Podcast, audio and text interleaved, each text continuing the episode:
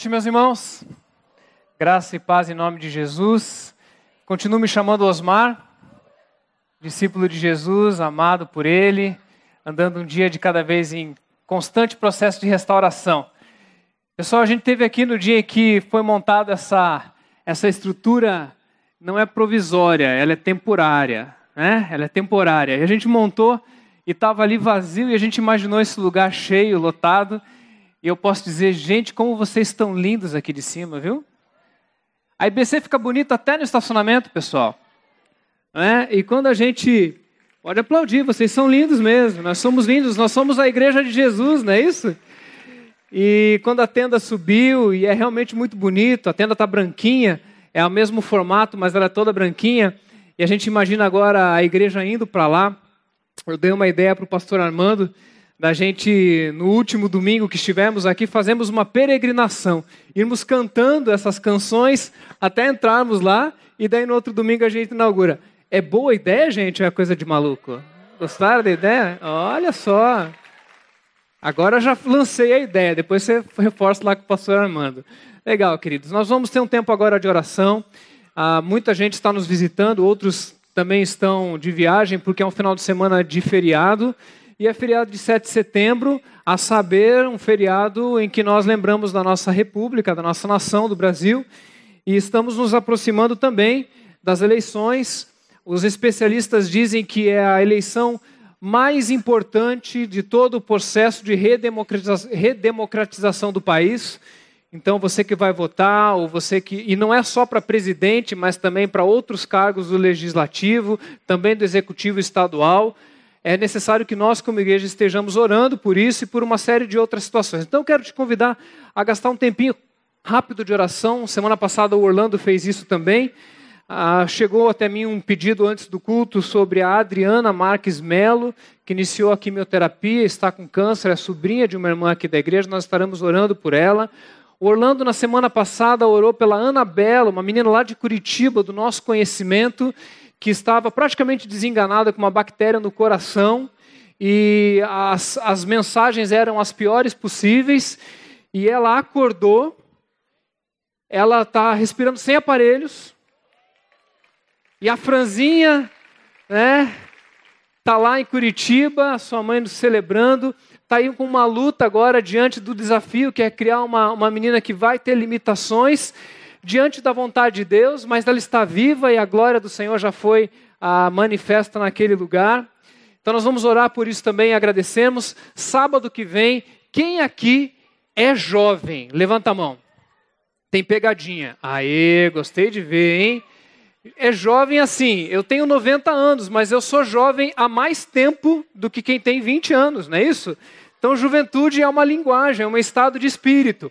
Mas o Atos, que agora fica sobre a minha responsabilidade. Nós, nós já fizemos uma série agora em agosto, Casa, e sábado que vem, 15, 22 e 29, no horário novo, 18 e 30, ali no Espaço Radical, nós iniciamos mais uma série chamada ah, Malas Prontas. Então, você que tem filho jovem, você que é jovem, você que se sente jovem, nós temos recebido pessoas ali. Eu tenho 41, né, e me sinto bastante jovem. Sou jovem, gente. Obrigado, obrigado. Obrigado. Depois eu pago um lanche para vocês, né? É, mas a gente está ali todo sábado, então venha sábado que vem, 15, 22 e 29, a série nova do Atos. Ah, essa semana, uma família muito querida na nossa igreja perdeu ah, o seu pai, né, o seu esposo, o Francisco. Nós estivemos ali na quinta-feira, o, pai dele, o filho dele chama Tiago, ele esteve aqui no, no Geração Futura, estivemos ali, estaremos orando então também pela família. A esposa está aqui, ela disse que viria, talvez até traria visitantes. Queremos orar pela sua vida. Morreu com o Senhor Jesus, está no céu. O Senhor tem consolado essa família. E eu queria que nós orássemos também pela igreja brasileira em tempos de eleição. Pessoal, um dos objetivos que eu tenho da minha vida daqui até a eleição é não fugir e não sair de mais nenhum grupo de WhatsApp. Já é um grande desafio, porque o que tem de notícias ruins, fake news, verdade news, ataques e brigas dentro de grupo de WhatsApp e com relação ao tema eleição tem sido algo terrível. Você se identifica com isso? Se identifica com isso, eu acho que eu vou orar pela misericórdia do Senhor, não é isso? Mas eu queria orar por algo um pouquinho a mais. Eu pedi isso para o pastor Armando, ele me liberou, para nós orarmos pelo processo eleitoral, porque a Bíblia diz em Romanos que nenhuma autoridade é, ela é instituída senão pela vontade de Deus, então estou tranquilo com relação a isso. A minha preocupação é o testemunho da igreja nesse tempo. A Bíblia diz que bem-aventurados os pacificadores, porque eles serão chamados filhos de Deus. Eu quero perguntar aqui: tem algum filho de Deus aqui? Tem algum filho de Deus? Você é filho de Deus? Então eu quero dizer para você que você é pacificador. Dentro do seu grupo de WhatsApp, você é o quê? Dentro do seu almoço de família, você é o quê? Quando você está defendendo seus pontos políticos, e é bom que seja assim, porque você é cidadão brasileiro e nós somos seres políticos, e você pode fazer isso enquanto cidadão, não enquanto instituição, igreja, mas enquanto povo de Deus nós podemos fazer isso, você tem que fazer isso de maneira pacificadora, porque não adianta nada, nada você ganhar a eleição, o teu partido ganhar a eleição, e você perder a tua esposa, teus filhos, teus amigos, tua igreja, e o testemunho que fica para os de fora é terrível. Então eu queria que a gente orasse pelo Brasil. Você topa orar pelo Brasil agora? Topa mesmo? Então fica de pé, segura na mão do seu irmão aí e profeticamente os filhos de Deus, de direita, de esquerda, progressistas, conservadores, etc., vamos agora nos unir dizendo que somos filhos de Deus. Nós não somos filhos da direita, nem filhos da esquerda, Direita e esquerda é mediocrizar nossa experiência, nossa experiência enquanto povo de Deus. Nós somos do reino de Deus. Nosso pastor sempre ensina isso. Nós estamos acima dessas ideologias. Nós cremos que nós podemos participar da melhoria desse país. Amém, gente? Mas sabe quem vai mudar esse país? Jesus. É Ele. Então a gente cuida para a gente levar a paz. O resto o Senhor faz. Amém? Segura a mão do seu irmão que está do seu lado. Eu vou me ajoelhar aqui. Mas a gente pode dar de mãos dadas aí. Deus, eu quero te agradecer, Pai, pela igreja de Cristo reunida nessa noite, Deus. Obrigado, Pai, porque nesse ambiente tão grande, mais de 3 mil pessoas, a gente ora e existe um silêncio. Um silêncio de reverência, de certeza de que o Senhor está nos ouvindo. Glórias ao Senhor por causa disso, Deus. Obrigado porque o povo aqui leva a sério o que é culto, o que é adoração. E Deus, nesse tempo de reverência, nós queremos apresentar a vida da Adriana Marques, que está passando por esse processo de quimioterapia tão triste, tão difícil. Nós, como igreja, intercedemos por ela, sem mesmo conhecê-la. Mas ela é igreja de Cristo e merece a nossa oração e as nossas mais boas vontades enquanto povo de Deus. Deus, queremos orar a Deus pela nova série do Atos, que seja bênção, Deus, que possa ministrar a vida da juventude e de todos aqueles que querem se identificar com essa geração. Deus, eu quero orar pela família do Francisco, que perdeu a Deus o seu pai, a esposa, Deus, queremos orar a Deus para que o Senhor console a vida de cada um ali, dando a Deus o, o renovo a cada manhã, as lutas das primeiras semanas sem a vida ah, do Francisco, Pai. Obrigado porque ele está no céu contigo. E Deus, agora eu quero orar pelo nosso país, Deus. Tira do nosso coração todo medo, todo temor, toda angústia nos, nos leva a um estágio, Deus, de certeza que o Senhor domina sobre todas as coisas. Nos ensina a nos indignar da maneira correta, sem agredir o nosso irmão, sem agredir o nosso próximo, sem agredir pessoas que talvez pensam diferente de nós e que talvez agem nos atacando, mas que a gente sempre tenha respostas de amor, que a gente ofereça sempre a outra face, ainda que isso nos leve até a cruz, mas que a gente vá para a cruz com Jesus para que a gente não ganhe o mundo inteiro e acabe perdendo a alma, Deus. Pai, eu quero orar, Pai, pelo, pelo processo que está acontecendo. Deus, pacifica o nosso país, que a igreja saia pelas ruas e pelos grupos de WhatsApp e pelas redes sociais, dizendo que o, o príncipe da paz habita em nós e nós queremos fazer diferença sem trazer ainda mais quentura para a fervura, mas trazendo um refrigério para as almas tão angustiadas. Deus, eu choro e me preocupo de saber que tem tanta gente nervosa e brava porque quer o melhor para o país. Glória a Deus, porque a gente quer o melhor para o nosso país, mas que a gente faça a coisa certa mas da maneira correta também, Deus, porque o Senhor está olhando os nossos corações. Deus, libera essa igreja como filhos de Deus e pacificadores por onde quer que eles forem. E Deus, que as eleições daqui a menos de um mês possam refletir o teu desejo. E mais do que isso, Deus, que as pessoas que subirem naquele, seja no Planalto, seja aqui no governo estadual, seja na, nas câmaras de deputado, possam julgar por todos, não por uma, apenas um lado ou por um outro lado, mas que seja pelo povo brasileiro que o Senhor tanto ama. Oramos agradecidos em nome de Jesus. Amém, amém e amém. Pode se assentar? Aleluia. Amém. Meus irmãos, quando eu fui desafiado a pregar nessa noite, algumas, algumas coisas começaram a passar no meu coração de imaginar o que, que eu ia trazer. E logo nos primeiros dias, quando a gente começou a montar então esse palco, a esse, essa estrutura é, temporária, me veio no coração a ideia de transição. Ah, essa, essa transição que está acontecendo eternamente na vida da nossa igreja. Nós cantamos hoje aqui que nós somos uma igreja que leva a cura em si, nós temos uma missão, é, essa é, uma, é um DNA muito forte da IBC, é uma marca da IBC, uma igreja que está sempre saindo de algum lugar e indo para outro lugar. Não apenas ah, de missão em missão, mas até mesmo de locais mesmo de estabelecimento. Eu já ouvi o Aristide dizendo que não se imaginava que no estacionamento um dia nos, reuniríamos. Mas nós continuamos como o vento do Espírito, aonde ele soprar, nós estamos indo. Então somos de fato uma igreja que não sabe de onde vem nem para onde vai, mas nós sabemos que o Espírito Santo está conduzindo esse processo. E esse desejo tão grande de sermos missionais, de sermos missionários e entendermos isso, carrega em nós uma sensação de que existe um coração em missão. E eu quero hoje pregar para esse coração da igreja da IBC que está sempre se movimentando, se deslocando em locais temporários, não provisórios, mas sempre durante um tempo. E esse estacionamento é um lugar onde a gente veio para ficar ó, seis semanas, e daqui seis semanas nós voltaremos para a tenda, e voltando para a tenda, nós também sabemos que ali não é o nosso último lugar. A tenda não é o lugar final, a igreja não está ali como final, a igreja está ali como mais uma passagem, indo para o Ancuri, indo para a Aldeota, indo para a Messejana, indo para o mundo inteiro. A igreja é esse movimento santo de eterna transição. Nós estamos em eterna transição.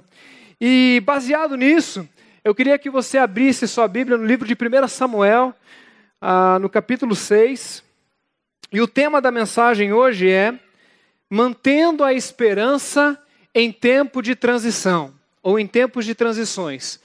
A palavra esperança, pedi para o Almeida estar cantando essa música hoje, ela ficou muito forte no meu coração há um tempo atrás, e essa semana, irmãos, eu venho aqui para abrir o coração diante de vocês, quase que a esperança me foi roubada. Porque tantas coisas aconteceram de tristes no nosso país, não apenas no nosso país, mas ao meu redor.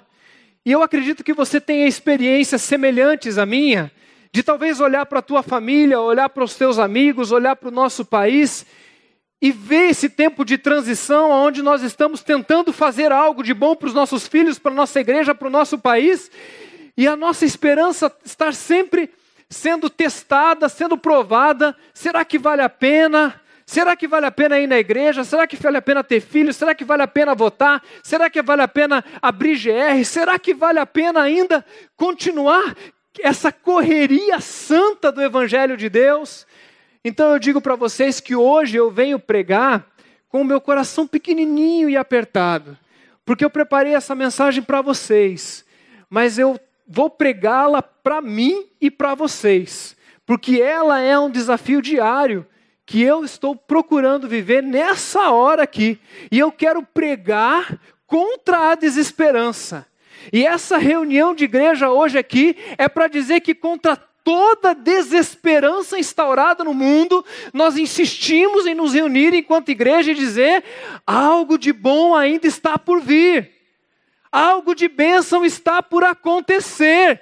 Eu creio que nós não vamos ficar nesse tédio, nessa tristeza, nessa depressão eterna. Eu creio em algo bom na esquina. Eu, algo, eu creio algo de bom no final do culto, num telefonema. Eu creio que lá no final algo de bom vai acontecer. Você crê nisso? Você é desse povo? Eu sou assim. E quando eu não sou assim, eu leio a Bíblia e peço para ele me animar, para eu continuar assim. E diz então o texto de 1 Samuel 7, de 10 a 12. Enquanto Samuel oferecia o holocausto, os filisteus se aproximaram para combater Israel. Naquele dia, porém, o Senhor trovejou com um fortíssimo estrondo contra os filisteus e os colocou em pânico. E então foram derrotados por Israel. Os soldados de Israel, de Israel saíram de Mispá e perseguiram os filisteus até um lugar abaixo de Petecar, matando-os pelo caminho. E então Samuel pegou uma pedra e ergueu entre Mispá e Sem, e deu-lhe o nome de Ebenezer, dizendo: Até aqui nos ajudou o Senhor. Ebenezer significa pedra de testemunho. É aquele lugar onde ah, Samuel denominou aquela cidade, entre aquelas duas cidades. E levantando a pedra de testemunho, ele diz: Até aqui nos ajudou o Senhor. Vamos orar mais uma vez? Muito obrigado, Pai. Muito obrigado porque um dia isso aconteceu na história de Samuel. Mas, Deus, nós pedimos que isso aconteça hoje aqui. Que nós tenhamos hoje um momento épico, um momento de marca, de história, que não seja simplesmente mais um culto, mas que seja mais um culto especial, aonde uma marca vai ser feita no nosso coração e na história dessa igreja, para dizer que nós estamos nesse estacionamento para erguermos uma pedra de testemunho, dizendo: até aqui nos ajudou o Senhor. Espírito Santo, explica esse texto para a gente. Espírito Santo, aplica esse texto para a gente. E que saiamos daqui hoje cheios de esperança em tempos de transição. Em nome de Jesus. Amém, amém e amém. Irmãos, o tempo de transição ele é um tempo de desafios, mas também, eu creio, um tempo de muitas oportunidades.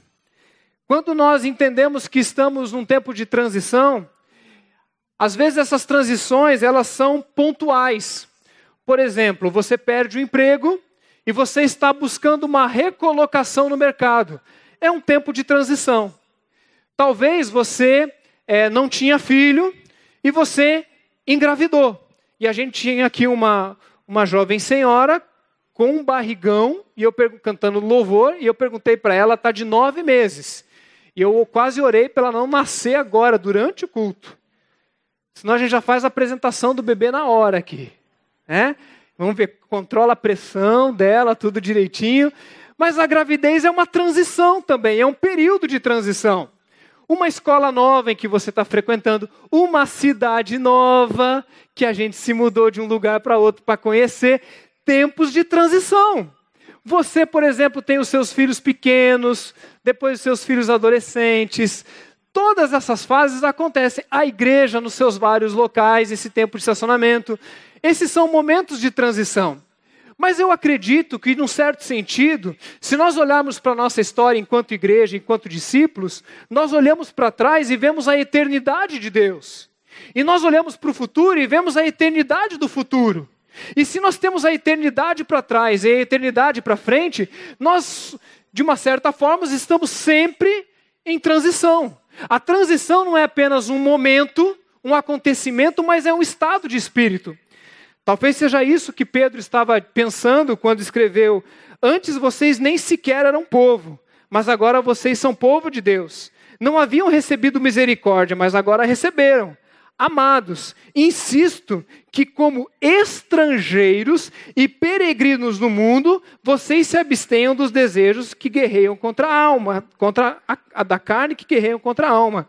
Então, não é uma simples passagem, mas é um estado de espírito. Mais do que isso, a transição não é simples um movimento de um lugar para outro. Porque se a gente entender um período de transição como simplesmente a mudança de um lugar para outro, ela perde importância. Ela se torna algo chato, algo que você quer que passe logo. A gente pensa assim, puxa, eu estou aqui nessa mudança aqui para Fortaleza, tomara que acabe logo esse tempo de transição. E se a gente faz isso, a gente diminui as oportunidades e as possibilidades e os desafios desse tempo de transição. Para mim, a transição não é simplesmente uma passagem. A transição é um estado aonde Deus quer usar para ministrar nas nossas vidas coisas que ele não conseguiria fazer no nosso local de saída ou no nosso local de chegada. Então não é simplesmente uma passagem, mas é uma oportunidade. Deus está lá dizendo: é exatamente onde eu gostaria que você estivesse.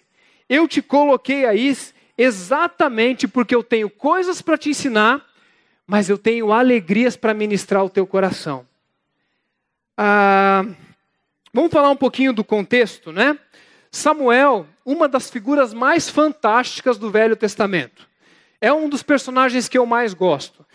No começo da sua história, a vírgula que vem atrás do nome de Samuel é Samuel, homem de Deus. Samuel, homem de Deus. E a história de Samuel já começa com a mãe dele, consagrando ele antes de nascer, e ele cresce então dentro do templo, junto com o sacerdote Eli, e ele vai aprendendo o que, que é ser sacerdote ainda quando criança.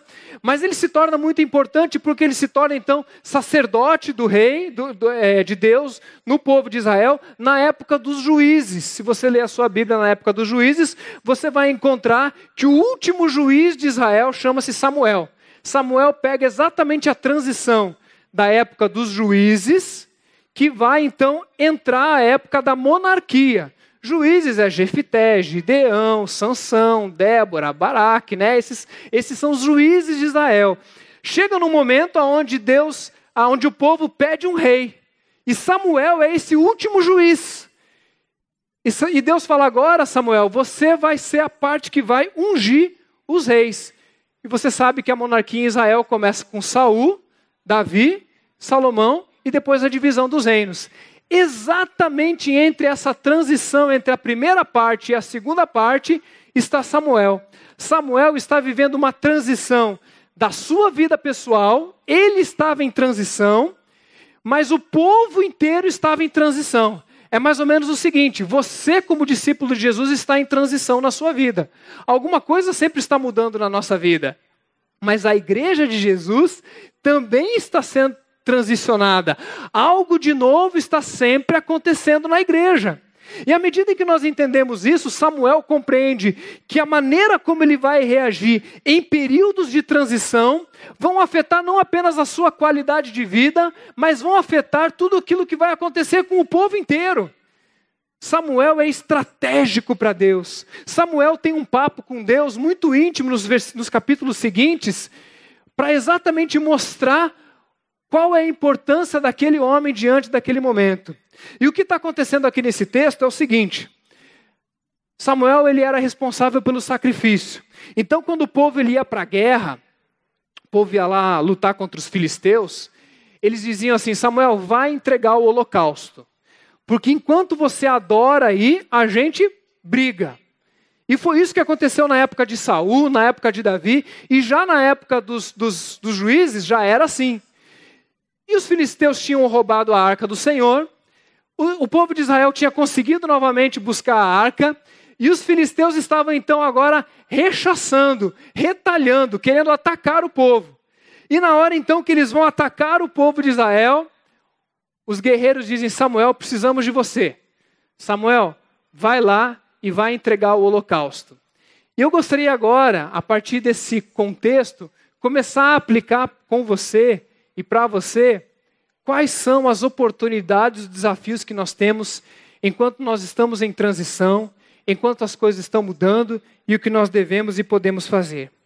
Algo que a gente precisa entender é que quando a gente está mudando de um lugar para outro, onde, nós, onde quando Deus permite que haja uma bagunça na nossa vida, quem aqui já passou por um momento onde você sentiu que a vida é, foi bagunçada de uma hora para outra na sua vida? Vamos lá, quem já passou por esse momento? Quantos aqui acham que foi Deus que permitiu isso? Levanta a mão, bem forte. Olha só quanta gente. Quantos acham que foi o diabo? Menos gente. Amém, que bom. Porque mesmo, mesmo que tenha sido o diabo, Deus permitiu, né? Porque ele tinha propósito naquilo. Mas você já se pegou de repente uma transição que você não esperava? Sabe aquela doença que chega na família e você tem que mudar os horários? Sabe aquele filho que passa num concurso numa outra cidade você tem que dar um jeito de pagar as contas dele? Ou aquela tua filha que arranja um namorado que agora quer casar? Você fala, Deus tenha misericórdia. Sabe essas coisas assim que viram de ponta cabeça? Quando a gente está em transição, a gente vive incerteza, sim ou não? A gente vive insegurança. O que, que vai acontecer? E agora, como que vai, como que vai ser? Caos, fica tudo bagunçado mesmo. Eu fiz mudança esse ano, gente. Eu vim de Curitiba, 2.500 quilômetros. Vocês imaginam o que é uma mudança de Curitiba para cá? O caos que é aquilo. Tudo bagunçado, mudanças, transições. Mas também acontece uma coisa chamada vulnerabilidade. Nós ficamos vulneráveis. Às vezes o diabo pode usar uma vulnerabilidade, uma mudança na sua vida, para levantar alguém com uma palavra ruim, que você não está preparado. Sabe aquela pessoa que não tem noção e faz um comentário na hora errada? Você vai visitar, está lá no hospital, precisando de visita, alguém chega para te visitar, você está ali naquele momento de transição, a pessoa chega para você e fala assim: Puxa, eu vim aqui e eu queria te dizer que eu tinha um tio que morreu disso aí. Sério isso aí que você tem? É? Sabe aquela palavra maldita no momento em que pega a gente desprevenido? Todos nós já passamos momentos de sensibilidade. E é normal, queridos, que no momento de mudanças nós ficamos frágeis e vulneráveis a alguns tipos de ataques. Por isso, se nós não nos preservarmos, nós podemos comprometer o que tem lá no futuro. Irmãos, eu creio muito nisso, que Deus sempre nos dá promessas, sim ou não? E entre a promessa e a provisão, tem um outro P, que é muito difícil. Entre a promessa de Deus e a provisão de Deus, tem o P do problema. E todo mundo tem que passar pelos três P's: a promessa, o problema ou o processo e a provisão.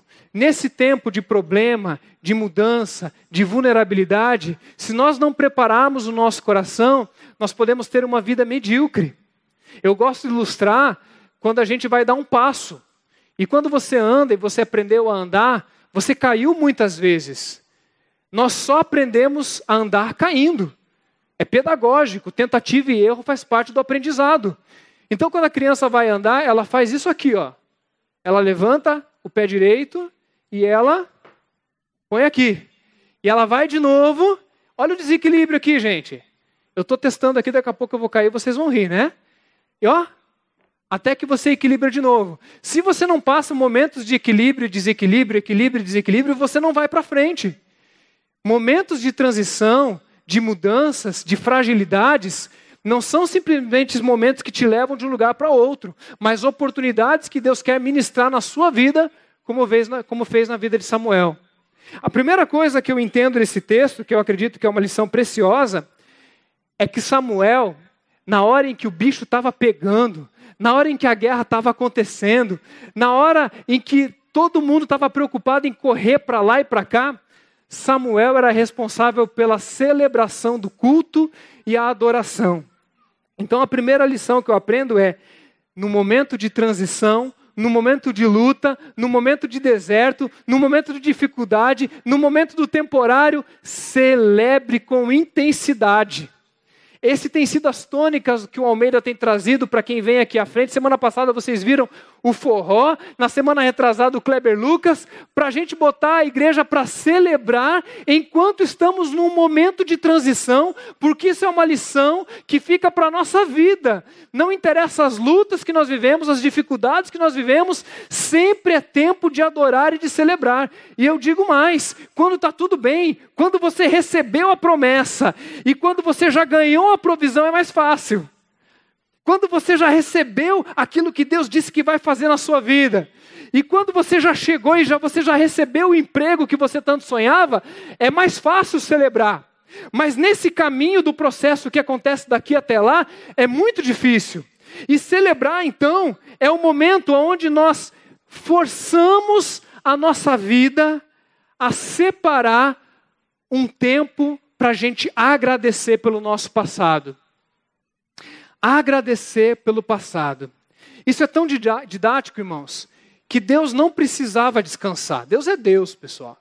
Deus não precisa descansar. Mas Ele reservou um dia para Ele descansar. Assim foi na criação.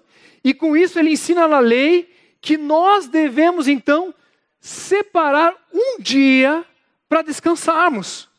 E esse descanso é algo assim hoje que eu digo que ele é escandaloso hoje a gente descansar nos dias de hoje. A impressão que dá é que descansar é uma coisa de gente desocupada. Você já encontrou uma pessoa e você chega com ela e fala assim: "E aí, como é que tá a vida?" E ela responde assim: "Tô numa correria." E aí, como é que tá a vida? Tá na correria. E aí, tem podido descansar? Não tenho tempo nem para descansar. Quando a gente diz isso, geralmente as pessoas estão dizendo isso com orgulho, como se isso fosse algo bonito. Se você não está parando para descansar, para agradecer, para celebrar, para gastar aquilo que você trabalhou para ganhar e para aproveitar do que a vida te deu, do que Deus te deu, você está em pecado. A palavra é pecado quando você não para para celebrar. Sim, eu estou te motivando a agora planejar as, as próximas férias. Posso ouvir um glória a Deus? A esposa cutuca o marido aí, fala assim: ó, vamos juntar dinheiro, vamos juntar dinheiro para as férias agora. Ah, e, pessoal, eu conheço um amigo pastor, amigos pastores que dizem assim: você não sabe, eu sou pastor há 10 anos e nunca tirei férias. A vontade que eu digo assim: você já pediu perdão disso? Você não tem família, não? Você não tem saúde para cuidar, não? E a gente entra nessa roda viva dessa loucura da nossa vida de produção, produção, produção, produção. E Deus fala: não, não, não, você vai trabalhar seis dias, mas vai ter um dia em que você vai parar para confiar em mim e para agradecer pelo que eu já dei para você, que é suficiente para você viver. Sossega, aquieta o teu coração, celebra, porque eu guerreio por você. O povo está guerreando lá contra os filisteus e Samuel está aqui adorando em holocausto. Porque o chamado de Deus para as nossas vidas, meus irmãos, é vivermos nessa gratidão e na celebração de que Deus é quem luta por nós. Eu não, não ouvi um aleluia, um glória a Deus. Eu estou sentindo assim que a gente ainda está muito nas nossas forças, queridos. Eu acho que é até uma coisa escandalosa dormir hoje. Você fala assim, eu vou dormir. Daí o teu cérebro fala, não vai. Fala, eu vou dormir. Daí o teu cérebro fala assim, mas você sabe que terça-feira você tem uma conversa com não sei quem, né? E no final de semana que vem tem a, a, o exame que você pediu vai sair. E você fala assim, não, eu vou dormir. Não, você não vai dormir. Isso é espiritual, gente. O sono do justo, do Salmo número 4, é uma coisa escandalosa da gente dizer assim: até aqui nos ajudou o Senhor. Deus é fiel. Tudo que eu precisava, Deus me deu até aqui. E se Ele me deu até aqui, eu vou fechar os olhos e vou dormir. E enquanto eu estiver dormindo, Deus vai cuidar do mundo para mim. E Ele trabalha enquanto eu durmo. Isso não é convite para vagabundo, viu, gente? Ah, eu vou dormir bastante para Deus trabalhar bastante. Isso é misericórdia. Mas é para dizer para você que quando você acordou de manhã, Deus já estava cuidando do universo, queridos. O mundo não parou porque você dormiu. Quando eu saio de férias, às vezes a tentação que eu tenho é dizer assim: Deus, eu vou sair de férias, e o que, que vai ser lá da igreja, o que, que vai ser lá do pessoal, do ministério que eu cuido? Como se eu fosse o grande responsável por que as coisas acontecessem. Antes de sair de férias, eu faço uma oração e falo: Deus, segura o capeta aí, Jesus segura o capeta, porque agora eu vou cuidar é da minha família. Você crê que Deus não abençoa a gente assim quando a gente diz isso? Não é apenas um dia na semana. O calendário de Israel fazia algo interessante. Os rabinos, eles diziam que até hoje o povo judeu se reúne ao redor de quatro coisas. Eles podem estar em qualquer lugar do mundo. Eles continuam tendo identidade enquanto povo judeu através da lei, né, da Torá e da liturgia, através dos sacerdotes, através do dia, que é o Shabá, e através do templo ou da sinagoga. E os, e os rabinos, eles dizem que o Shabá, o tempo de descanso, é como se o judeu, no dia a dia, ele construísse uma catedral na história. Então, o teu sábado, você não precisa vir para cá. Isso aqui não é um lugar de Shabá. O Shabá é o lugar de descanso que você entra quando você diz assim: Muito obrigado pelo que o Senhor já fez na minha vida. E você aprende a descansar. Isso era tão sério para Deus, tão sério, que ele instituiu no calendário judaico várias festas. Um povo sofrido como um povo de Israel, gente. Deus falou festa, festa dos tabernáculos, festa das primícias, festa da Páscoa, festa de Pentecostes e festa do Hanukkah. Festa, festa, festa. Por quê? Porque Deus é bom e até aqui nos ajudou o Senhor. Aleluia! É isso aí, gente. Celebre muito, porque as, as fases passam. Aprenda a celebrar o momento que você está vivendo. Os filhos vão crescer. Gente, criança é tão bom, pena que cresce. E vai rápido, gente. De repente elas já estão lá, grandinhas. Olha que lindinha aqui, olha. Daqui a pouco está lá grandão já. Um homem de Deus. Mas passa rápido. Sabe aquele jantar que você conseguiu juntar para ir lá com a sua esposa? E você, em vez de curtir o jantar, você fica pensando na conta? Isso é pecado, querido. Se você juntou dinheiro e foi jantar com a tua esposa, coma sem culpa, misericórdia. E coma mesmo, e coma sobremesa. O pastor Armando não pode me ouvir agora, né? Uma mexerica. É mexerica que chama aqui? tangerina, né, um suco de cajá. Mas aproveita a vida, meus irmãos. Quem acha que a gente vai ficar assim, sabe, parando de aproveitar a vida porque as coisas são difíceis, meus irmãos? As coisas são difíceis, mas Deus sempre tem um gostinho para dar nas dificuldades. Sempre tem algo gostoso para a gente celebrar por menor que seja. Você vem para cá e fala assim: ah, aqui não tem a tenda e tal, mas eu estou vendo vocês celebrarem porque tem um vento maravilhoso, aleluia! Olha que lugar legal, que lugar lindo, a gente tira selfie e a gente celebra porque essas coisas vão passar. Eu vou dizer mais, eu vou dizer algo escandaloso. Até mesmo as dores que você passa, curta as dores que você passa. Curta as dificuldades que você passa. Viva com intensidade as lutas que você está vivendo. Não de uma maneira negativa e depressiva, mas olhe para elas com gratidão, dizendo: Deus, obrigado por esse tempo no hospital. Porque enquanto eu estou aqui, o Senhor está falando coisas que eu não ouviria se eu estivesse fora daqui. E eu celebro escandalosamente, e o diabo fica endemoniado, porque eu celebro as minhas lutas, as minhas dores, porque Deus é bom. E o Senhor está aqui comigo. E agradecer pelo meu passado é olhar para o meu passado e as dores do passado e dizer: Jesus, o Senhor estava lá, Jesus. Jesus, o Senhor estava segurando na minha mão lá, Jesus. Jesus, o Senhor não permitiu que acontecesse tal coisa, Jesus. Muito obrigado, até aqui nos ajudou o Senhor. Eu celebro. Eu estou falando sobre superação de luto, meus irmãos. O luto, ele deve ser um momento onde a gente não consegue sorrir, porque seria loucura, é lágrima, mas é um momento de gratidão pela vida que vivemos juntos. E a Bíblia diz que é melhor estar num lugar onde há luto do que onde há festa. Porque onde há luto a gente pode ter ser grato por coisas mais profundas do que sim, simplesmente as contingências da vida entrar em paz com o seu passado, erguer um templo de adoração e dizer: até aqui nos ajudou o Senhor. Eu não tenho motivo para andar depressivo, eu não tenho motivo para andar doente, eu não tenho motivo. O meu passado fez isso, o meu passado fez aquilo. Fez sim, mas Jesus fez o que com o teu passado? Ele redimiu e salvou o teu passado. E você pode hoje celebrar o Senhor. Hoje, hoje, hoje. O segredo não é fingir que não aconteceu. As dádivas da dor, lições que você só aprenderia, coisas lindas do seu caráter que só apareceriam no dia do luto, da dor e da dificuldade, da separação, da doença. Coloque uma pedra de testemunho nesse momento da sua vida. Tire uma foto bem bonita. Faça um quadro, tire uma selfie. Né? Eu sou favorável da geração selfie, viu, gente? Não tenho problema com isso, não.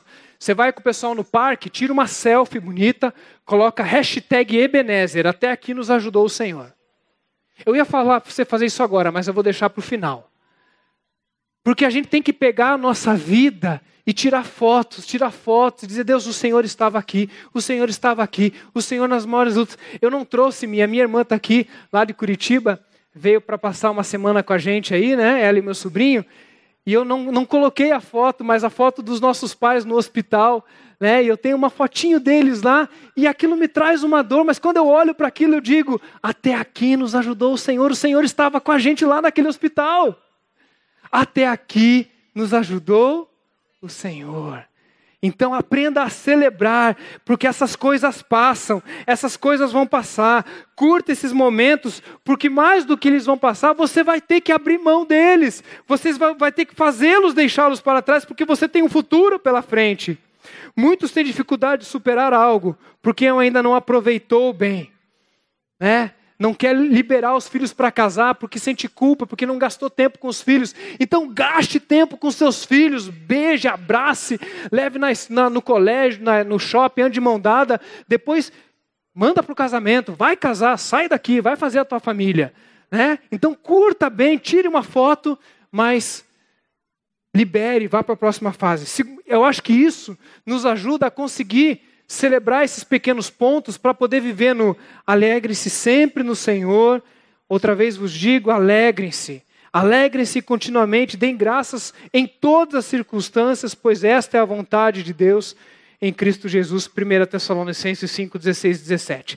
Mas não é apenas uma jornada, é um caminho que tem pela frente. E acho que a segunda lição é que nós não devemos apenas entregar o nosso passado e celebrar com gratidão o nosso passado, mas entregar o nosso caminho.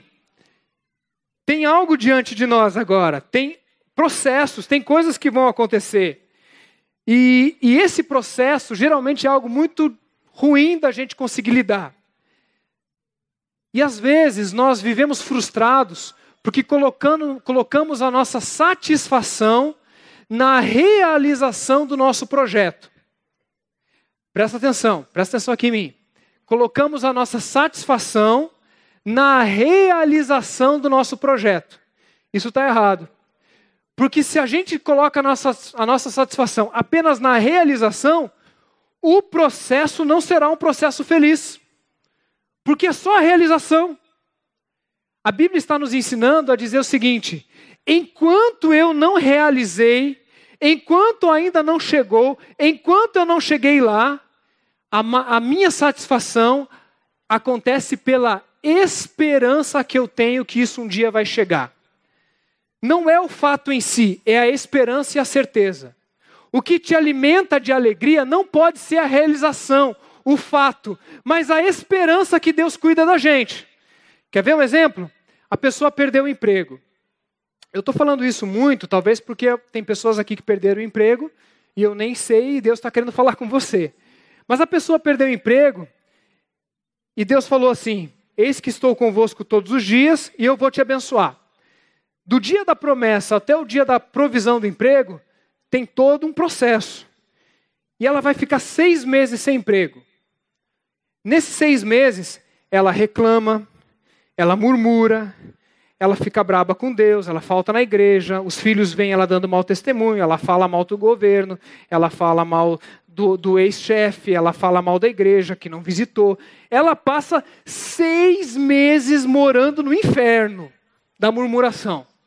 Quando chega aqui, ela conseguiu um emprego. A promessa vem a provisão. Quando chega aqui, ela vai na igreja dar testemunho e dizer: Deus é bom, Deus cuidou de mim. Queridos, me desculpe, mas para mim isso é uma tremenda incoerência.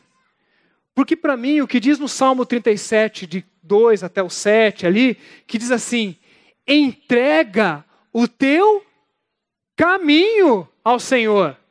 Entregar o caminho ao Senhor não é nem entregar a promessa e nem entregar a provisão. Porque Deus vai cuidar da gente, amém, queridos? Deus cuida da gente? Você crê nisso? O dia da provisão vai chegar? O melhor de Deus já veio? Em Jesus não veio? Mas o melhor de Deus ainda está por vir? Já veio em Jesus, amém? Ainda está por vir ainda em Jesus, amém? É isso que a gente vive, pessoal. É o já e ainda não. Então, quando a gente está nesse caminho de chegar, Deus sabe que a gente vai passar a vida inteira nesse lugar aqui, de transição de um lugar para outro. Não adianta a gente ser feliz aqui e ser feliz lá, se nesse processo a gente não entregou o nosso caminho ao Senhor. É o caminho que a gente entrega. E sabe o que significa entregar o caminho? É dizer assim, Deus, eu não sei nem de onde eu vim, nem para onde eu vou. Mas eu sei que o Senhor está comigo. E eu tenho muito poucas certezas. E eu acho que púlpito, ele não pode ser um lugar simplesmente de verdades. Tudo que a gente fala aqui é em cima das verdades. Mas o púlpito também é um lugar de angústias. E às vezes a gente não sabe o que está acontecendo na, na, nossa vida, sim ou não? Você já perdeu tempo tentando explicar por que, que você chegou onde você chegou? Desculpa, querido, é perda de tempo. Tem coisas que você nunca vai conseguir explicar e que Deus nem vai te explicar, Ele não tem nem obrigação de te explicar. O que eu vim aqui para te dizer é que no meio dessas angústias e dúvidas e porquês e paraquês que a gente vive nesse processo, mais importante da onde você veio, do para onde você vai, é com quem você vai. Você já percebeu que o mais importante da viagem não é aonde você vai, mas quem vai com você? Porque você pode ir para Jericoacoara, mas se você vai com a tua sogra, tá brincadeira, gente, brincadeira. Brincadeira, viu, amor? Brincadeira, tá, amor? Minha sogra tá me vendo lá na internet, né? Mas você já viu? Você fala assim, vamos para tal lugar, e você fica torcendo para aquela pessoa não ir? Porque é o melhor lugar do mundo, mas você fala assim, esse aqui ah, vai ser uma luta. E ao contrário é verdade também. Lembra quando você estava namorado, é namorada? Apaixonado? Bobo, né? Bobo. A palavra é bobo, tonto. E daí você fala assim, ai amor, a menina fala, né? Vamos lá passear lá no. Sei lá, não conheço Fortaleza para falar um lugar ruim, né? Só, só conheço lugar bom, né? Eu conheci um lugar que tem um monte de loja assim. Loja, loja, loja, e eu não gosto disso, né? Loja, loja, loja, um monte de loja. Se a minha esposa fala isso para mim, eu falo assim: ai, amor, sério? Mas você vai comigo? Ah, com você eu vou. Você está gravando isso, amor? Está gravando, né? Mas você já percebeu que às vezes o lugar mais ruim que seja, por pior que seja, se você vai com alguém que você gosta, o passeio fica legal, fica ou não fica? É assim que a gente faz com os nossos filhos. Filhos, eu não tenho dinheiro para você levar vocês para Disney para Disney, mas bora para o Cocó, porque a gente vai estar tá entre nós. Sou eu, você e os nossos filhos, e vai ser muito legal, com pão com margarina. Glória a Deus. Porque, queridos, mais importante do que aonde a gente veio, para onde a gente vai, é com quem a gente vai. E Jesus disse assim: Eis que estou convosco todos os dias da sua vida. Todos os dias. Está tudo bagunçado. Está tudo de ponta cabeça, insegurança. Alguém se aproveitou para falar uma palavra maldita no momento de vulnerabilidade que você está vivendo. Você sofreu alguém, talvez do, de perto de você, que te atacou. De, Jesus estava lá nas tuas lutas. Agora reconheça que Ele está aqui com você. E você pode entregar o teu caminho. E na hora em que você entrega um caminho, pega agora um ouro do texto. Pega uma pérola do texto. O texto do Salmo 37 diz assim: que se a gente confiar e se a gente entregar, nós habitaremos. E esse texto, para mim, sempre disse o seguinte: se eu fizer isso, um dia eu vou habitar. Se eu fizer aquilo, um dia eu vou habitar. Se eu conseguir confiar, um dia eu vou habitar. Não, não, não, não. Não, não eu entendi errado, exegese errado do texto. Esse texto está dizendo assim: se eu confiar, se eu entregar, se eu passar por esse tempo de desemprego, de perda de, do meu filho, da, da, luta no meu casamento, da luta na minha igreja, do meu GR, se eu entregar esse momento ao Senhor, esse lugar habitará aqui. Eu viverei nesse lugar de satisfação e alegria. Não é uma passagem, é uma oportunidade de viver o melhor de Deus aqui e agora felizes hoje, a partir de agora. Esse é um ouro do texto para mim, gente. Que às vezes a gente fica jogando isso para o futuro. Não, é a partir de agora. entrega hoje. Vai dormir hoje em paz. Vai descansar no Senhor. Tudo vai se encaixar. O Deus que estava lá no nosso passado, consertando e cuidando da gente, nos acompanhe e nos dá segurança. E meus irmãos, Jesus está lá no futuro também. E o texto vai nos ensinar que a gente precisa começar a alimentar novas esperanças. Romanos 5,3 diz que não só isso, mas nós nos gloriamos nas tribulações, porque sabemos que nas tribulações, nos problemas, isso vai produzir em nós perseverança, e perseverança, um caráter aprovado. Você vai conseguir o teu emprego, mas a aprovação não é porque você teve emprego, mas porque você passou com o caráter de Cristo. Não é porque o teu, teu candidato foi eleito, mas porque você foi um pacificador nos grupos de WhatsApp. Você foi aprovado em meio às lutas. E se você chega no final, isso produz em você esperança. E aqui eu volto para aquilo que eu falei no início do, da, da mensagem. Eu vim para cá para orar, para que Deus enche o meu coração e o teu coração de esperança. Quantos aqui hoje precisam de esperança? Eu preciso de esperança, gente. Eu preciso de esperança. Samuel estava fechando um ciclo. Não era nem de perto o final da vida de Samuel. Samuel, ele era o último juiz. E ele chega diante de Deus. E ele fala assim: Deus, o povo não me quer mais como seu líder. O povo está me rejeitando. E daí Deus tem uma declaração linda para Samuel. Ele fala assim: Samuel, o povo não está rejeitando você, não, Samuel. O povo está me rejeitando. Eles estão rejeitando a mim como Senhor. Mas se eles querem um rei, se eles estão pedindo um rei, e na minha leitura bíblica, Deus nunca tinha a monarquia como primeiro plano, ele queria ser o próprio rei de Israel, mas Deus ele abriu mão dentro da sua vontade permissiva e falou assim: Samuel, Fique tranquilo. Fecha esse ciclo aí, Samuel. Fecha esse ciclo. E Samuel entrou em crise. É difícil fechar um ciclo, sim ou não? É complicado, né? Dizer adeus para uma cidade, dizer adeus para uma fase da vida, meus filhos não são mais crianças. É difícil ver os nossos filhos saindo de casa, né? Como é que é o síndrome do ninho vazio?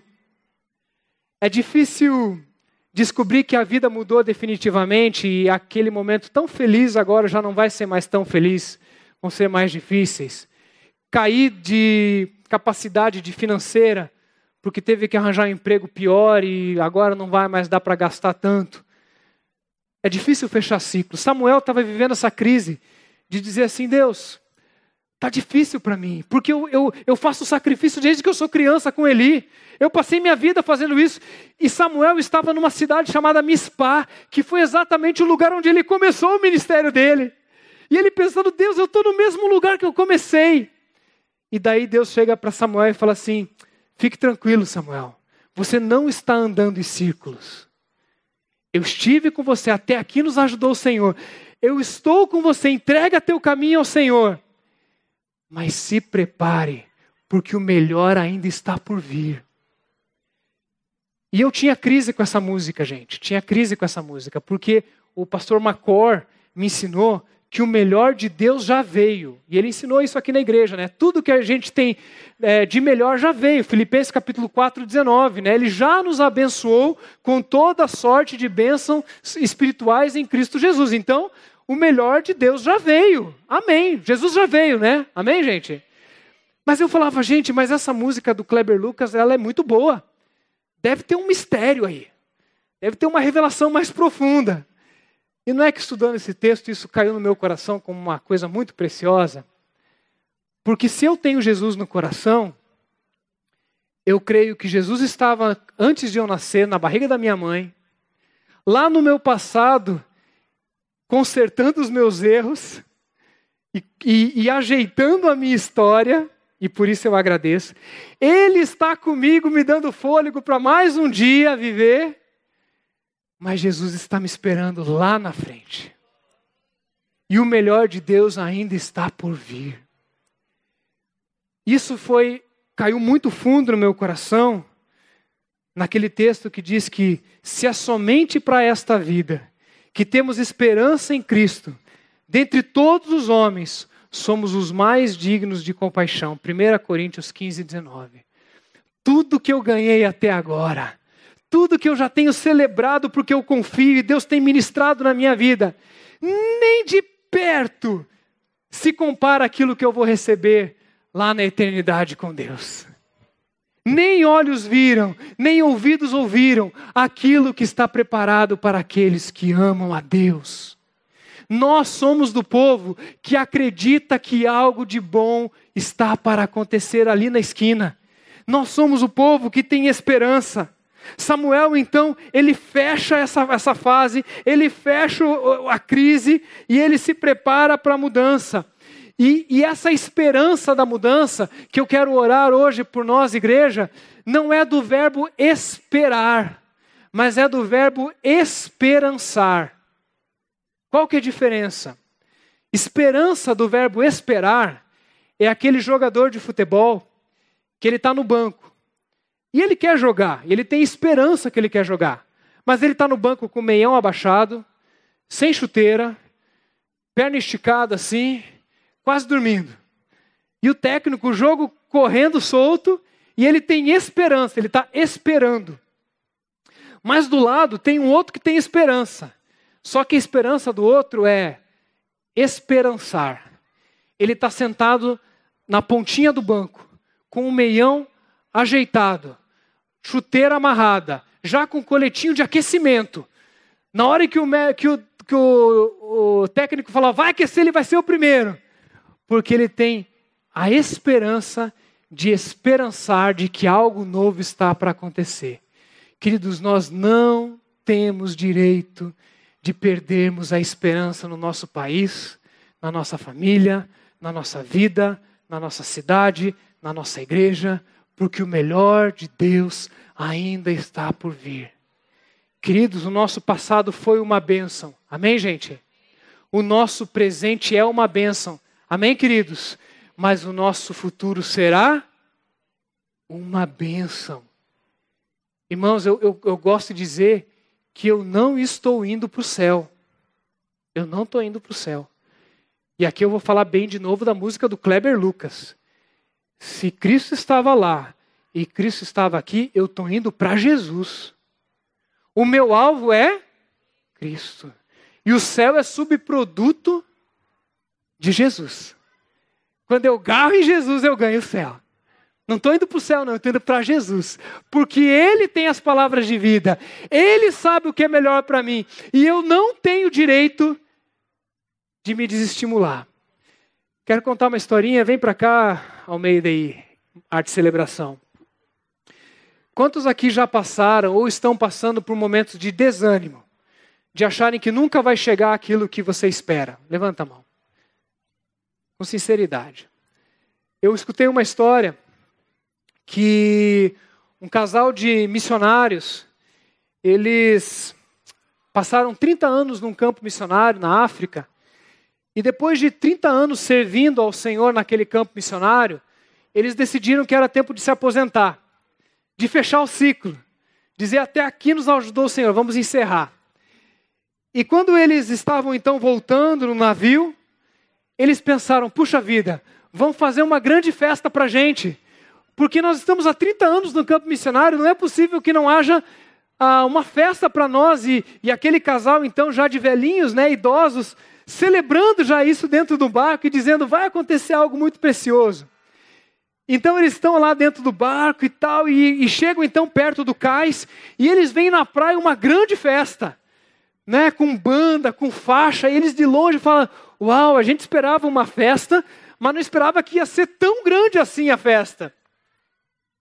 E o, e o barco encosta, e as pessoas começam a descer, e eles estão ali felizes, mas de repente, de dentro do barco, eles começam a perceber que a festa está indo embora a festa está acabando e saindo embora. E quando eles descem, eles percebem que aquela festa não era para eles. Não era para eles.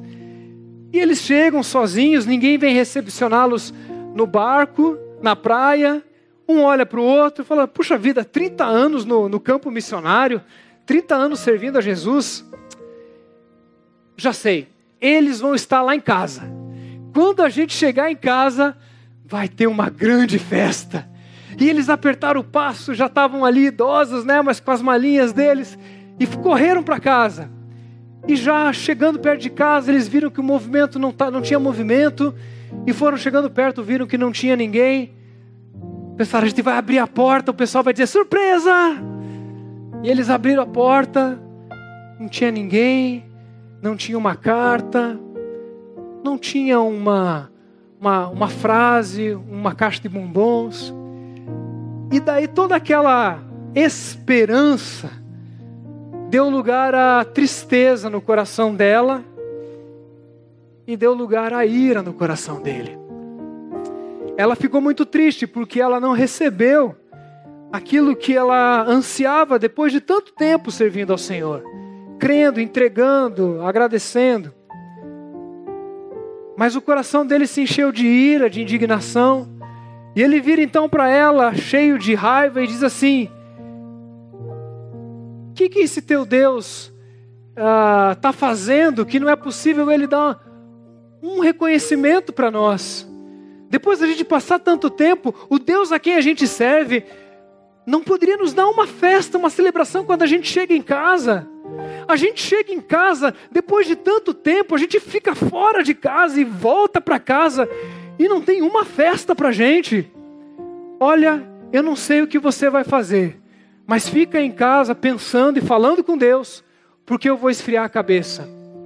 E aquele missionário então sai para andar, para tentar esfriar a cabeça, e ela fica em casa arrumando ali aqueles móveis empoeirados, os talheres, as louças já sujas, empoeiradas pelo tempo.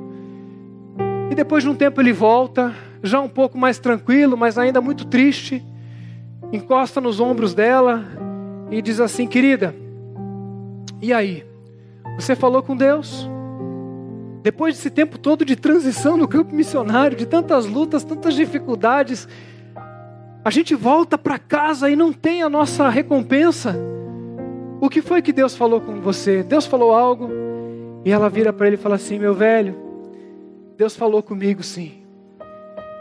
Deus falou que a gente não precisa se preocupar, porque na verdade a gente ainda não chegou em casa.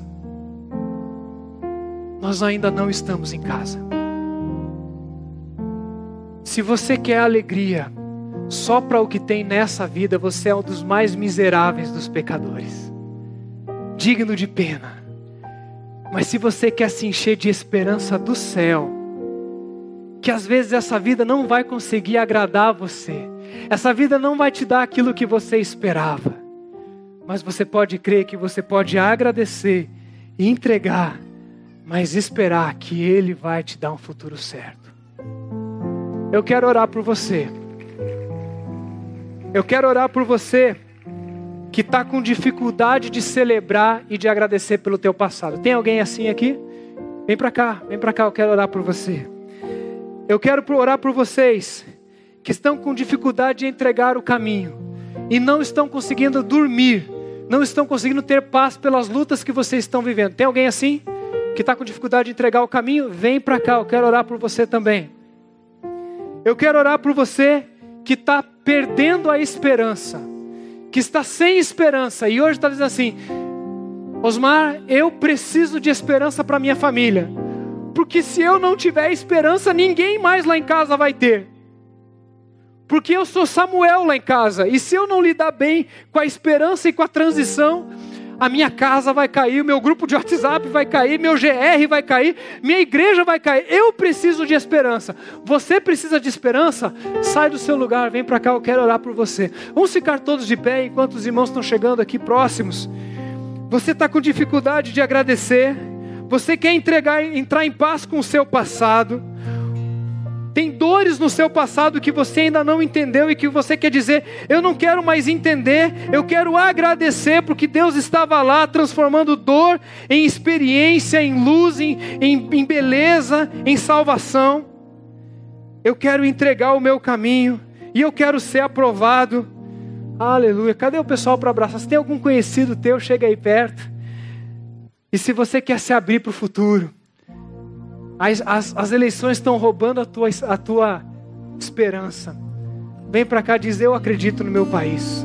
Eu não sei se essa hora não é a hora da gente fazer uma, uma enxurrada aqui para frente, dizendo assim: Eu creio no nosso país. Eu creio contra a esperança. Eu quero fazer um último apelo, que é o seguinte: você tem vindo aqui há muito tempo, ou hoje é o teu primeiro dia aqui, e você está vivendo a tua vida, está no momento de transição, veio aqui nesse culto convidado, e hoje você entendeu que Jesus é quem te trouxe aqui, e você entendeu que, como nós cantamos, é tudo por Jesus. Jesus é quem nos salva, Jesus que anda com a gente, que nos dá um futuro. E hoje à noite você quer sair daqui com Jesus. Você veio aqui, se encontrou com Ele, mas você quer sair daqui com Ele com um compromisso. E você quer entregar a sua vida corajosamente a Jesus. Tem alguém aqui hoje à noite que quer dizer, eu quero entregar a minha vida para Jesus? Levanta sua mão. Aleluia, amém. Aqui, ó. Mais alguém? Mais alguém? Quer entregar a sua vida a Jesus? Lá atrás, olha só, lá atrás, lá atrás, duas pessoas, três. Alguém que está perto lá, segura essa pessoa pela mão, traz aqui na frente para nós orarmos. Mais alguém, gente? Mais alguém que quer entregar a sua vida a Jesus? É a decisão mais importante, gente. Porque é Ele quem vai estar no seu passado, presente e futuro. Mais alguém quer entregar a sua vida a Jesus corajosamente? Aleluia. Vamos orar? Esperança, Deus. Enche as nossas velas com o Espírito, com o ar do Espírito, com o vento do Espírito. Enche as velas dos nossos barcos, da nossa igreja, Pai, para novos mares, para novos ares, para coisas novas, Deus.